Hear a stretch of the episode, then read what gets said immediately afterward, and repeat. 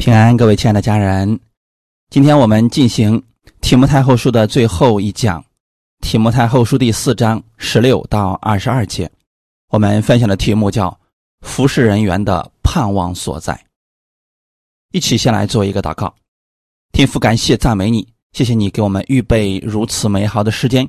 我们查考了提摩太后书，借着这卷书，让我们知道我们的盼望在哪里，在主你那里，在你的真理上。在你的话语当中，我们可以找着永久的活泼的盼望。无论我们遇到什么样的事情，我们愿意在你的话语当中得着力量。祝福以下的时间，也愿圣灵更新我们的心思意念，使我们在这里都得着供应。奉主耶稣的名祷告，阿门。提摩太后书第四章十六到二十二节，我初次申诉。没有人前来帮助，竟都离弃我。但愿这罪不归于他们，唯有主站在我旁边，加给我力量，是福音被我尽都传明，叫外邦人都听见。我也从狮子口里被救出来，主必救我脱离诸般的凶恶，也必救我进他的天国。愿荣耀归给他。直到永永远远，阿门。问百基拉、亚居拉和阿尼瑟福一家的人安。以拉都在哥林多住下了。特罗菲摩病了，我就留他在米利都。你要赶紧在冬天以前到我这里来。有有布罗、布田、利奴、格劳底亚和众弟兄都问你安。愿主与你的灵同在，愿恩惠常与你们同在，阿门。我们要接着上回的分享。上次我们提到，保罗因着铜匠亚历山大的诬告，被告入狱。但他们之所以这么做，是因为保罗动了他们的利益，所以他们对保罗下死手。因为保罗传福音。告诉大家什么是真正的神，让大家离弃偶像，而那些人又是靠做偶像来发家的，因此变成了一个不可调和的矛盾。正加上当时罗马皇帝大肆搜捕基督徒，正好给了铜匠一个最好的机会，也是在这次的意外当中。保罗入狱了。十六节，我初次申诉，没有人前来帮助，竟都离弃我。但愿这罪不归于他们。初次申诉，是指保罗子第一次在法庭上和亚历山大对峙，在法庭初次开审的时候，保罗需要人替他做见证，就是证明他是传福音的。并不是想要造反、背叛罗马政府，但是竟然没有人前来作证，没有人帮助保罗。这话不是指保罗身边的同工，像陆家或者提多其他人等等。这里所说的没有人前来帮助，是指。那些法庭认为有资格可以为保罗做见证的人，显然这样的人不会是保罗亲近的同工，比如像陆家那样的人。既然前面在十一节提到，独有陆家在我这里，当然陆家可以帮助他，但是成不了那件事情的参与者和见证者，而那些。当时见证此事的人，他们才是当事人，可以出来为保罗做见证，就是证明保罗只是传福音，并没有想要造反。这些人不敢出来，都离弃了保罗，恐怕自己受牵连，不敢为福音做见证，也不敢为保罗做证人。从这里我们可以看出，当时的信仰遭受了多大的逼迫。是一个是非不分的年代了。罗马皇帝当时为了自己做了很多违背人常理的事情。这个时候呢，民间正好有人借着保罗传福音这件事，说他想要造反。那作为一个王，是绝对不会容忍这样的事情的，不管真假，保罗都被抓起来了。其实这个事情不难证明的，只要当时有一些人能够站出来替保罗说一句公道话，可能他也就没什么事了。但可惜，一个证人都没有。也是这一次的审判。直接改变了保罗的生命轨迹，让他为主的缘故殉道了。但是保罗却没有怪他们，但愿这罪不归于他们。按照旧约的律法来讲，如果你是见证人而不做见证，这是有罪的。利未记第五章第一节。若有人听见发誓的声音，他本是见证，却不把所看见的、所知道的说出来，这就是罪。他要担当他的罪孽。如果你听见了这个人被冤枉了，而你又知道事实，你不去做见证，你是要担当他的罪孽的。这是从我们神的角度来看的，可不是说人间的律法呀。那么现在明明有一些人是知道保罗是无罪的，却不肯替他出来做见证，这在神面前是说不过去的。说明这些人内心极其的惧怕，所以他们宁可放弃信仰，也要保住自己的命。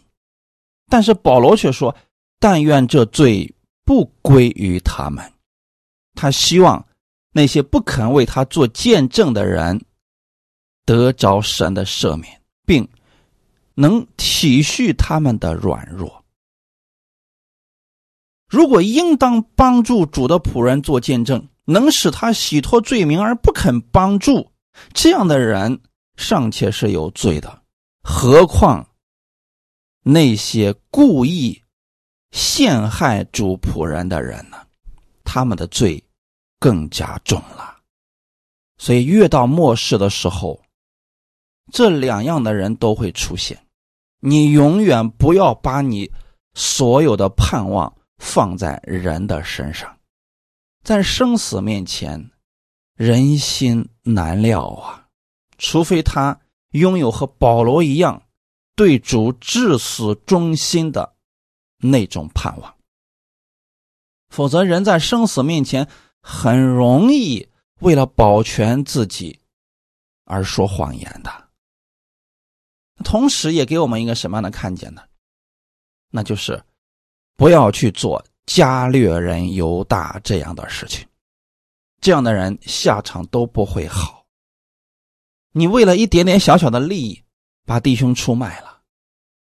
啊，卖给那些不信主的人，让他们受审判、受刑罚、受冤屈，这在神面前怎么交账呢？说这样的人罪孽更重了。保罗面对这样的人，心中并没有埋怨，因为保罗一直都把自己的目光放在主的身上。可能换做我们普通的人，我们就受不了了。我为主付出这么多，主就不能感动几个人为我来做见证吗？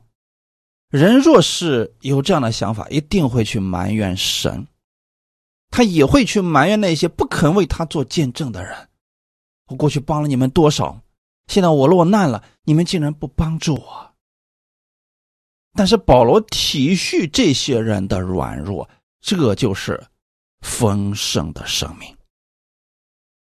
因为保罗心里很清楚，自己所做的一切都是为主在做见证。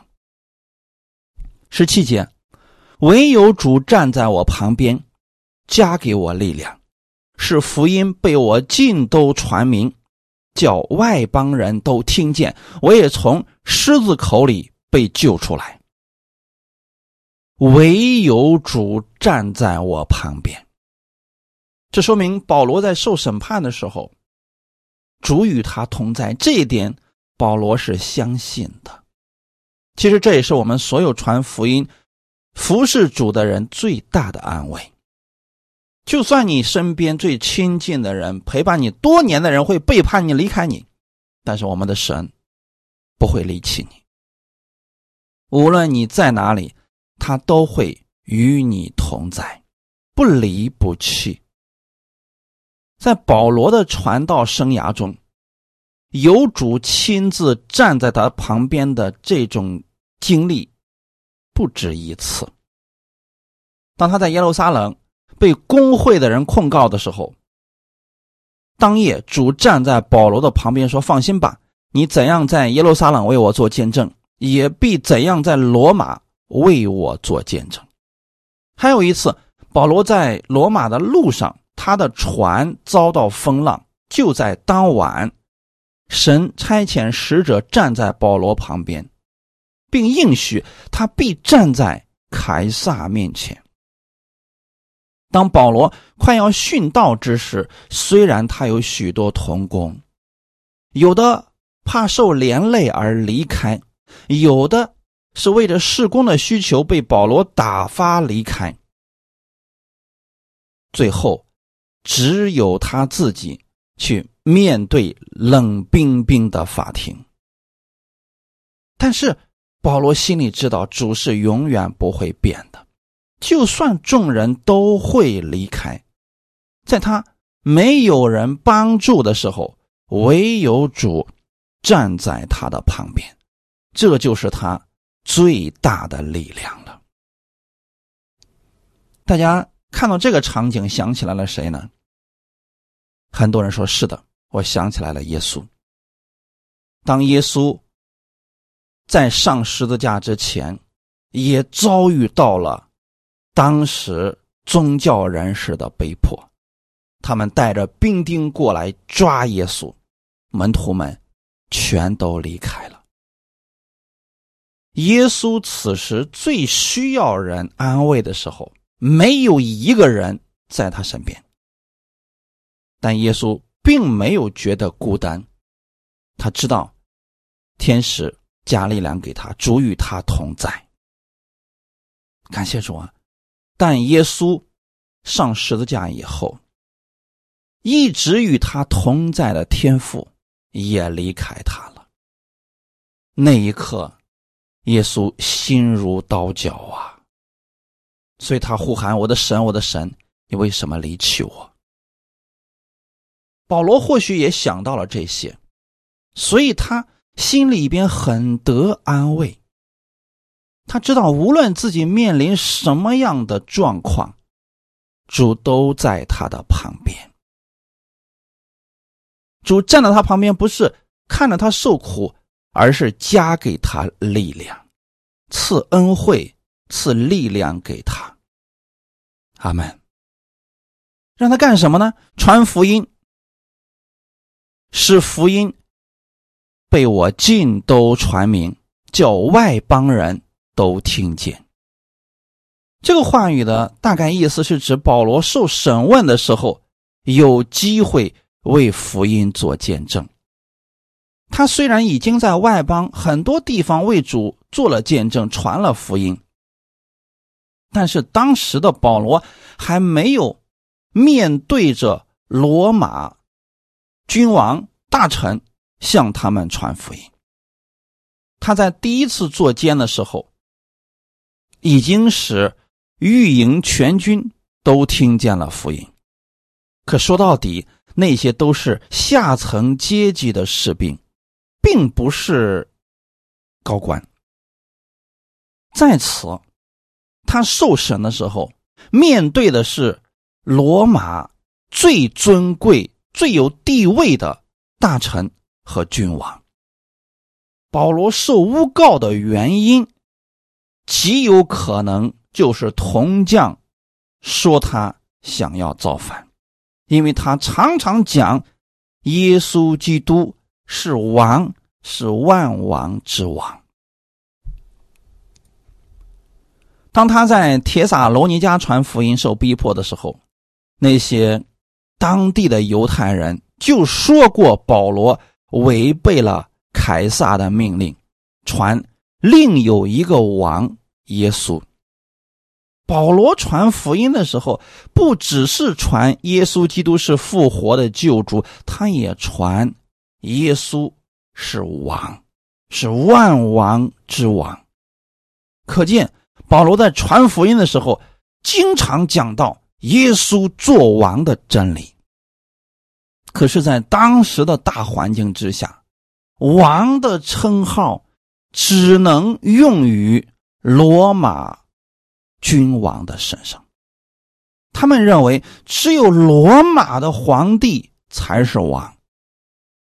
因为保罗传福音的这些漏洞被那些人给抓住了，所以那些人就控告保罗，说他想要立其他人做王，想要谋反。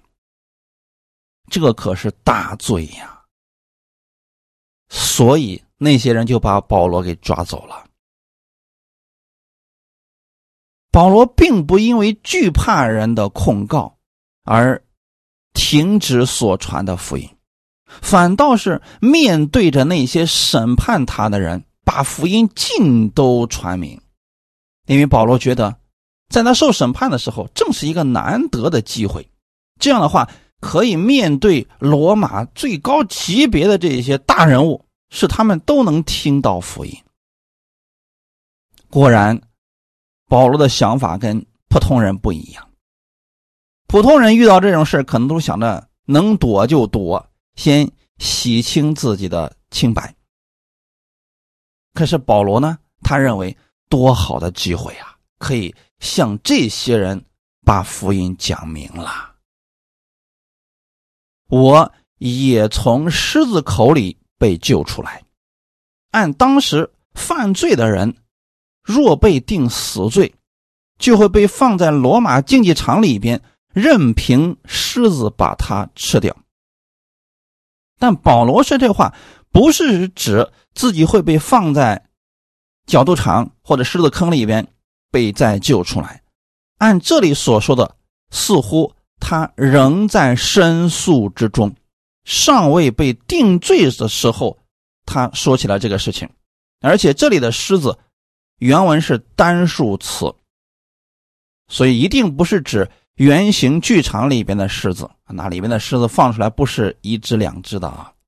所以这里的“狮子”是形容那些抵挡他的人。保罗在传福音的过程当中，太多的人抵挡他了。这些人像狮子那样残暴可怕。虽然如此，神却把他从这些人的手中救出来了，而且不止一次的把他救出来。在初次受审的时候，虽然情况非常恶劣，但他在那个时候并没有被定为死罪。可见，虽然说到了非常紧急。非常紧急的时候，但是神还是救他脱离一切患难。保罗并不惧怕死亡，也不埋怨任何人，因为他早已看透生死了。腓立比书第一章二十到二十三节，照着我所切慕所盼望的，没有一事叫我羞愧。只要凡事放胆，无论是生是死，总叫基督在我身上照常显大。因我活着就是基督，我死了就有益处。但我在肉身活着，若成就我功夫的果子，我就不知道该挑选什么。我正在两难之间，情愿离世与基督同在，因为。这是好的无比的，阿门。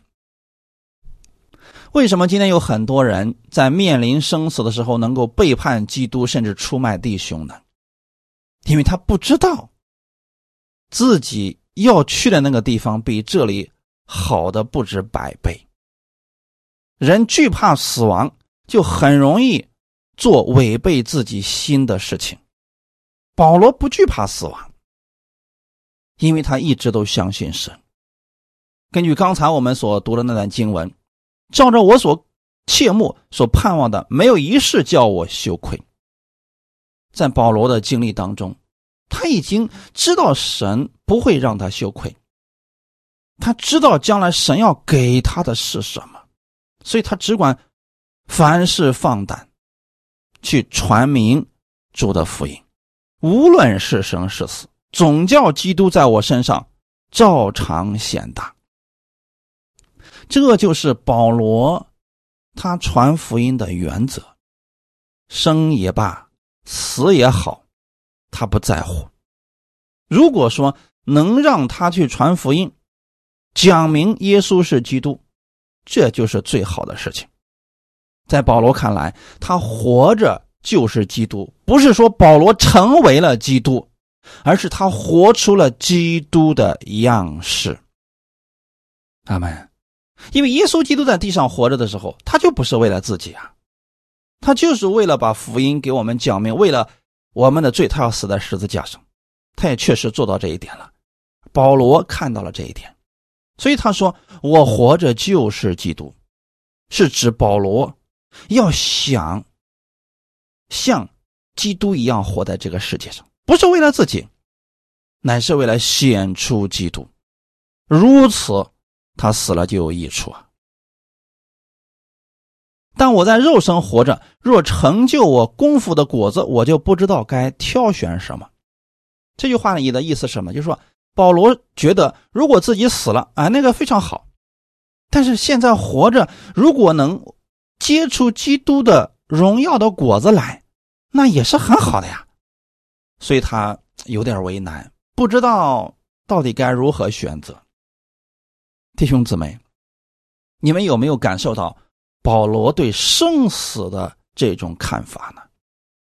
在他看来，如果他活着一天，能荣耀基督，把基督的福音讲明，这是非常好的，因为他身上结出来了基督的福音的果子。如果他死了呢？这更是有益处的，因为他死了以后，他就不用再做工了，他要跟基督永远在一起了。因此，或生或死，他都是主的人呐。哥林多后书五章六到十节，所以我们时常坦然无惧，并且晓得我们住在身内，便与主相离，因我们行事为人是凭着信心，不是凭着眼见。我们坦然无惧，是更愿意离开身体与主同住，所以。无论是住在身内，离开身外，我们立了志向，要得主的喜悦，因为我们众人必要站在基督台前显露出来，叫个人按着本身所行的，或善或恶受报。保罗无论在什么时候传福音，都是坦然无惧的，包括面对死亡的时候，他也是坦然无惧的。因为他知道现在在肉身里住着就是与主相离了，那如果离开这个身体呢，就是与主同住了，那是更好的呀。如果说当时跟保罗一起在见证的那些人，能够站在罗马的法庭上为保罗做见证，他们能有这样的信心，就一定不惧怕死亡的。可惜啊，那些人并没有保罗这样的看见，所以他们虽然跟保罗一起经历了这些事情，明明知道保罗是无辜的，还是不敢站出来为他做见证，因为这是有风险的。一旦你做了见证，在法庭上不被采纳，你极有可能有连带责任，也会丧掉生命的。所以，一般的人不敢轻易的尝试啊。所以，这些人为了保全自己，都离开了。当然了，保罗并没有埋怨这些人，只是他的生命已经达到了不惧怕死亡的程度，其他人没有到，所以保罗才能理解他们。阿门。我们行事为人，凭的是信心，不是凭着眼见。那些人虽然离开了，最后保罗也殉道了，但是谁是最终的蒙福者呢？保罗是蒙福者。从世人的角度来看，好像保罗死的挺冤枉的，被斩头了。但那些明明可以帮保罗轻松脱罪的那些人呢？他们活着就一定活得很自在吗？或许等他们知道保罗被杀头之后，他们是带着内疚，最后去世的呢。所以，弟兄姊妹们，当你去做一个决定的时候，你要根据你生命当时的承受能力。我们不怪这些人，这些人确实可能生命没达到保罗那一步，所以他们想保全自己的生命，无可厚非。我只是想让所有服侍的人。我们看到，我们应当如何面对生死？你明白了这些真理，默想了这些真理，让这些真理进入你的里边，那无论什么环境来到，你不会抱怨人，也不会埋怨神。之所以我们身边有那么多的人遇到事情就抱怨，正是因为他们没有明白。没有看见保罗所看见的。保罗说：“无论是住在身内，离开身外，我们立了志向，要得主的喜悦。”保罗一直都知道自己在干什么，他传福音，为了得主的喜悦，为主殉道，他是无怨无悔的，因为他知道自己所做的这一切，终要在。基督台前显露出来，而且每一个人要按着自己所行的，或善或恶受报。十八节，主必救我脱离诸般的凶恶，也必救我进他的天国。愿荣耀归给他，直到永永远远。阿门。保罗在这儿是说，主一定救他脱离当时所受的试探，就是魔鬼在他心里边诱惑他，使他埋怨神，埋怨那些不肯为他做见证的人，是脱离了这样的诸般的危险。大家可以想象一下啊。你们一块去做工，结果有人诬告你们，你被抓走了。在这种情况之下，只要你同伴肯出来为你做见证，或许你就无罪释放了呀。可就在这个时候，这些人全都离开了，让你一个人无法自证清白，最后被定罪了。人在这个时候很容易被魔鬼诱惑，看看。你过去的童工都是什么样的人呐？在你最需要被见证的时候，那些人离弃你了，你对这些人的付出值得吗？还有你所信的主在哪里呢？为什么他不救你呢？为什么他不差那些人过来为你做见证呢？其实这样内心的诱惑最可怕呀。或许我们很多人，在自己受委屈的时候，都有过类似的内心的对白。魔鬼总是想借着环境、借着事情、借着人，击倒信主的人。但是保罗虽然受的这个试炼也非常的大，所受的这个苦也是他过去未曾承受的，因为这次要被杀头了嘛。但是他还是胜过了，他靠着主耶稣胜过了这诸般的凶恶。哈利路亚！在保罗的心里面，他认为，就算那些人没有来为我做见证，就算我真的被定罪杀头，我也无怨无悔，我不怪那些人，我也不埋怨神，因为神要接我回家了，这是好的无比的地方。所以后面就提到说，进他的天国，他也必救我进他的天国。这里指的是他要回家了，还要在神的国里边得着奖赏。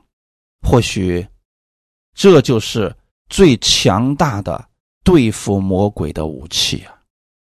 有太多的弟兄姊妹面临环境的时候受委屈了，或者祷告神没有按他的意思来成就，魔鬼在他耳边。让他想起抱怨神的事情，让他想起神是多么的残忍，他们会在内心当中真的埋怨神，认为神聋了瞎了看不见，就是不救他，认为神给他设置了这么多的障碍，就是要看着他受苦。其实这样的人已经中了魔鬼的诡计了。如何才能胜过呢？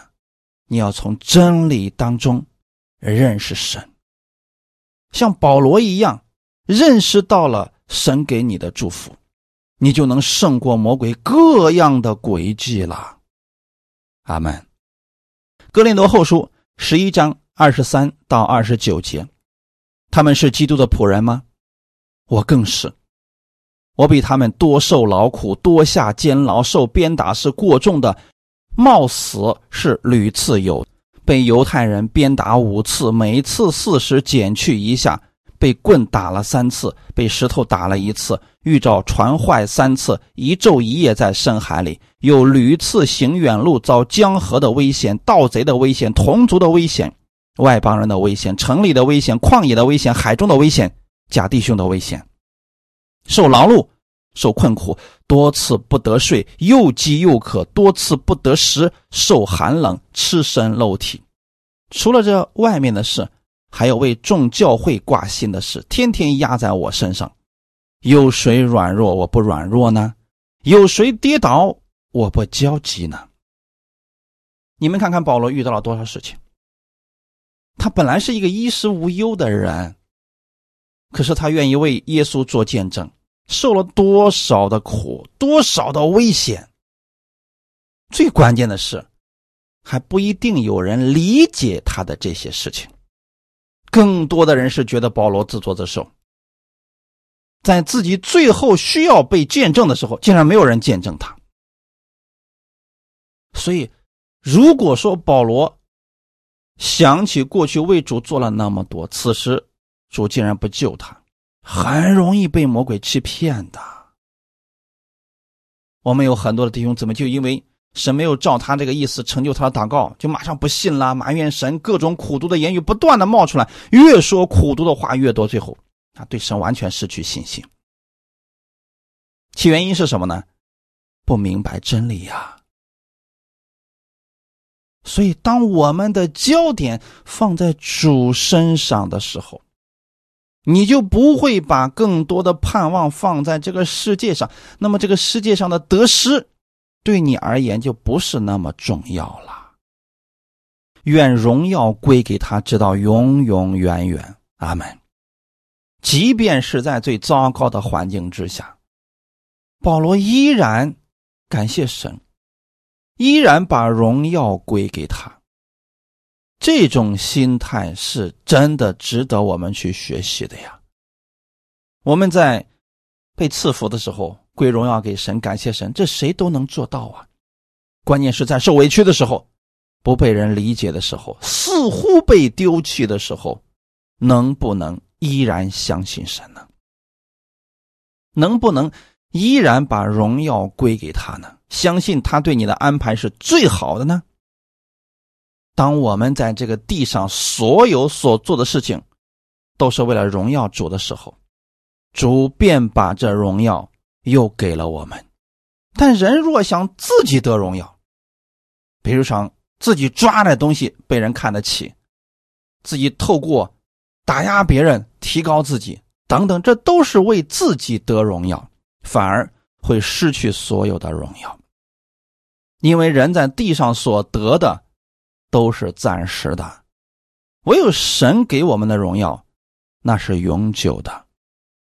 启示录第四章九到十一节，每逢四活物将荣耀、尊贵、感谢归给那坐在宝座上、活到永永远远者的时候，那二十四位长老就伏伏在宝座面前敬拜那活到永永远远的，又把他们的冠冕放在宝座前，说：“我们的主，我们的神，你是配得荣耀、尊贵、权柄的，因为。”你创造了万物，并且万物是因你的旨意被创造而有的。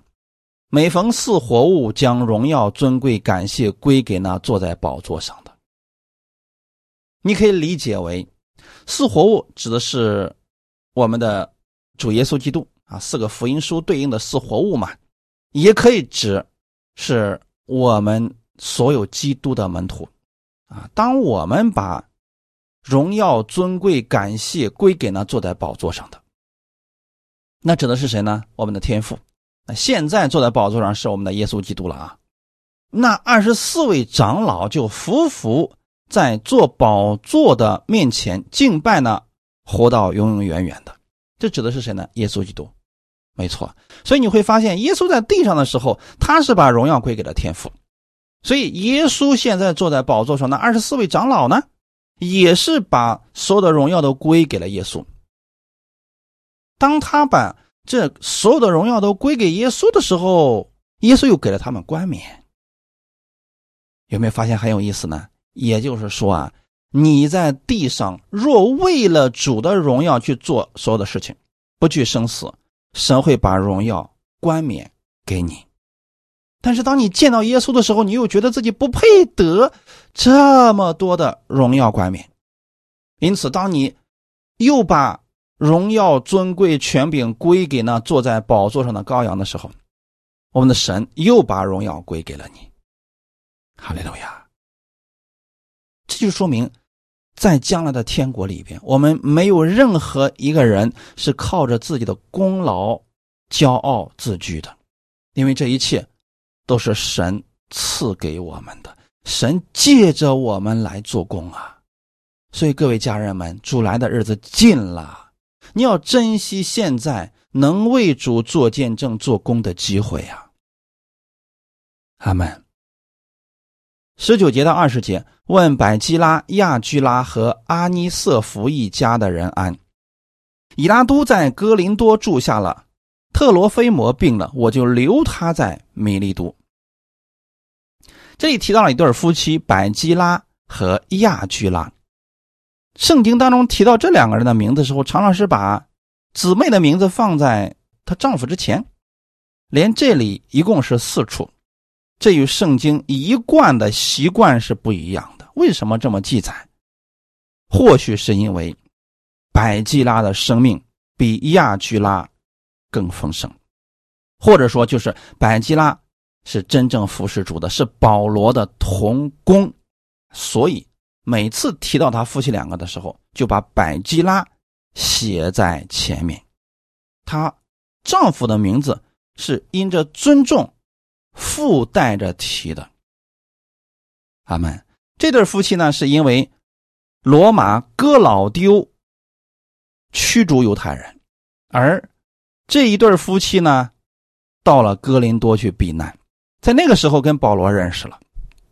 保罗离开哥林多到叙利亚的时候，他们曾经跟着过去做了保罗的童工。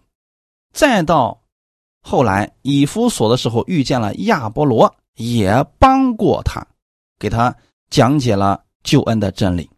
罗马人后来驱逐犹太人的命令取消以后啊。这一对夫妻就再次回到了罗马。保罗在写本书的时候，大概他们又回到伊夫所去了，所以保罗再次向他们问安。关于这个阿尼瑟福啊，我们以后会专门去讲。在这里，我们看另外一个以拉都。这个以拉都是住在了哥林多，是保罗所同意的，并不是因为什么不好的原因。以拉都也是保罗的同工，曾经和提摩太同被差遣到了马其顿地区，他怎么会在哥林多住下呢？大概是保罗从马其顿到以弗所去见提摩太的时候，经过了哥林多，就把以拉都留在了那里，让他继续服侍哥林多教会。特罗菲摩，他是以弗所教会的人。保罗第三次旅行布道的时候，曾与他同行。在这里说是他生病了，保罗把他留在米利都，因为他曾经与保罗同回耶路撒冷，而且就因为和保罗一同在耶路撒冷城里边，就引起了犹太人的反感，以为保罗把他带进圣殿，以至于保罗被捉拿，引起了很大的骚乱。我们看一下这段经文，《使徒行传》二十一章二十七到三十节。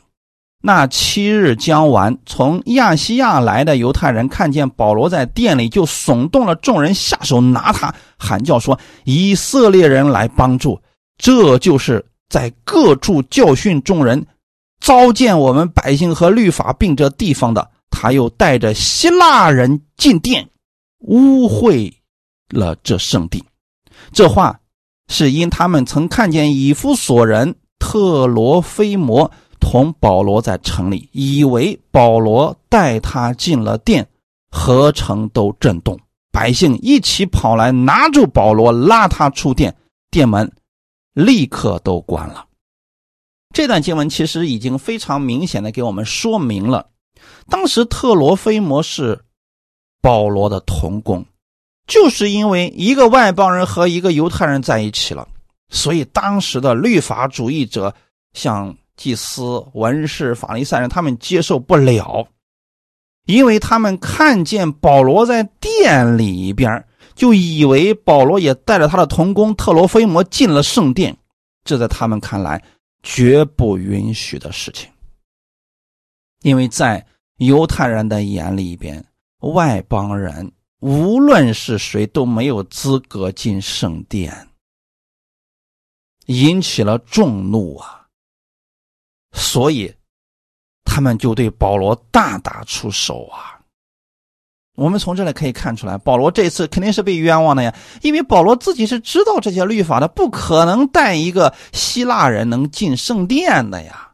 哎，可那些人就以为是这样，事情都没查明，就下手拿了保罗。从这里我们看出什么呢？律法主义者的心是真狠呐！他们凭着猜测就可以置人于死地的，从这我们看出来，在主的恩典之下，我们是何等蒙福啊！彼此相爱，在恩典当中才能真正的体现出来啊！如果大家心里都充满了律法，随意猜测，以自我为中心，整个教会就像这群犹太人一样了，冷冰冰，毫无情感可言。就这样。